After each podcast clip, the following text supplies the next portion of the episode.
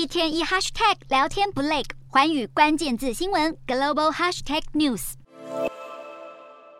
根据英国媒体消息，保守党有超过一百位议员正准备向一九九二委员会提出首相特拉斯的不信任信函。虽然消息指出，委员会主席目前采取反对立场。但特拉斯上任不到两个月，就传出遭到逼宫，让英国政坛再现动荡。刚获任命的新财政大臣韩特在十六号出面维护特拉斯，驳斥保守党想撤换首相的说法。韩特表示，现在最糟的情况莫过于政府高层不稳定，再来一次旷日费时的党魁选举。先前政府推出的迷你预算减税计划引发金融市场混乱，英镑一路重摔，迫使英国央行出手砸钱干预。韩特在上任之后，首先就与央行总裁会谈。英国央行总裁贝里警告，在通膨压力之下，接下来的升息幅度会比之前更大。而韩特也会在十月三十一号宣布他的中期预算计划，这将是近期高层一再换人的英国政府能否重建经济信誉的关键考验。